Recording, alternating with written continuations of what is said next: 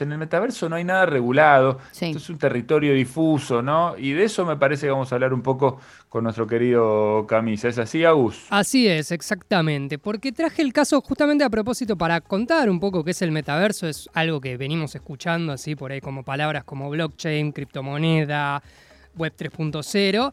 Cada tanto alguien habla del metaverso. Entonces, para hablar un poco de este mundo, exactamente me traje un caso que está ahí entre lo sociológico, lo policial, porque es agreden sexualmente al avatar de una investigadora en el metaverso.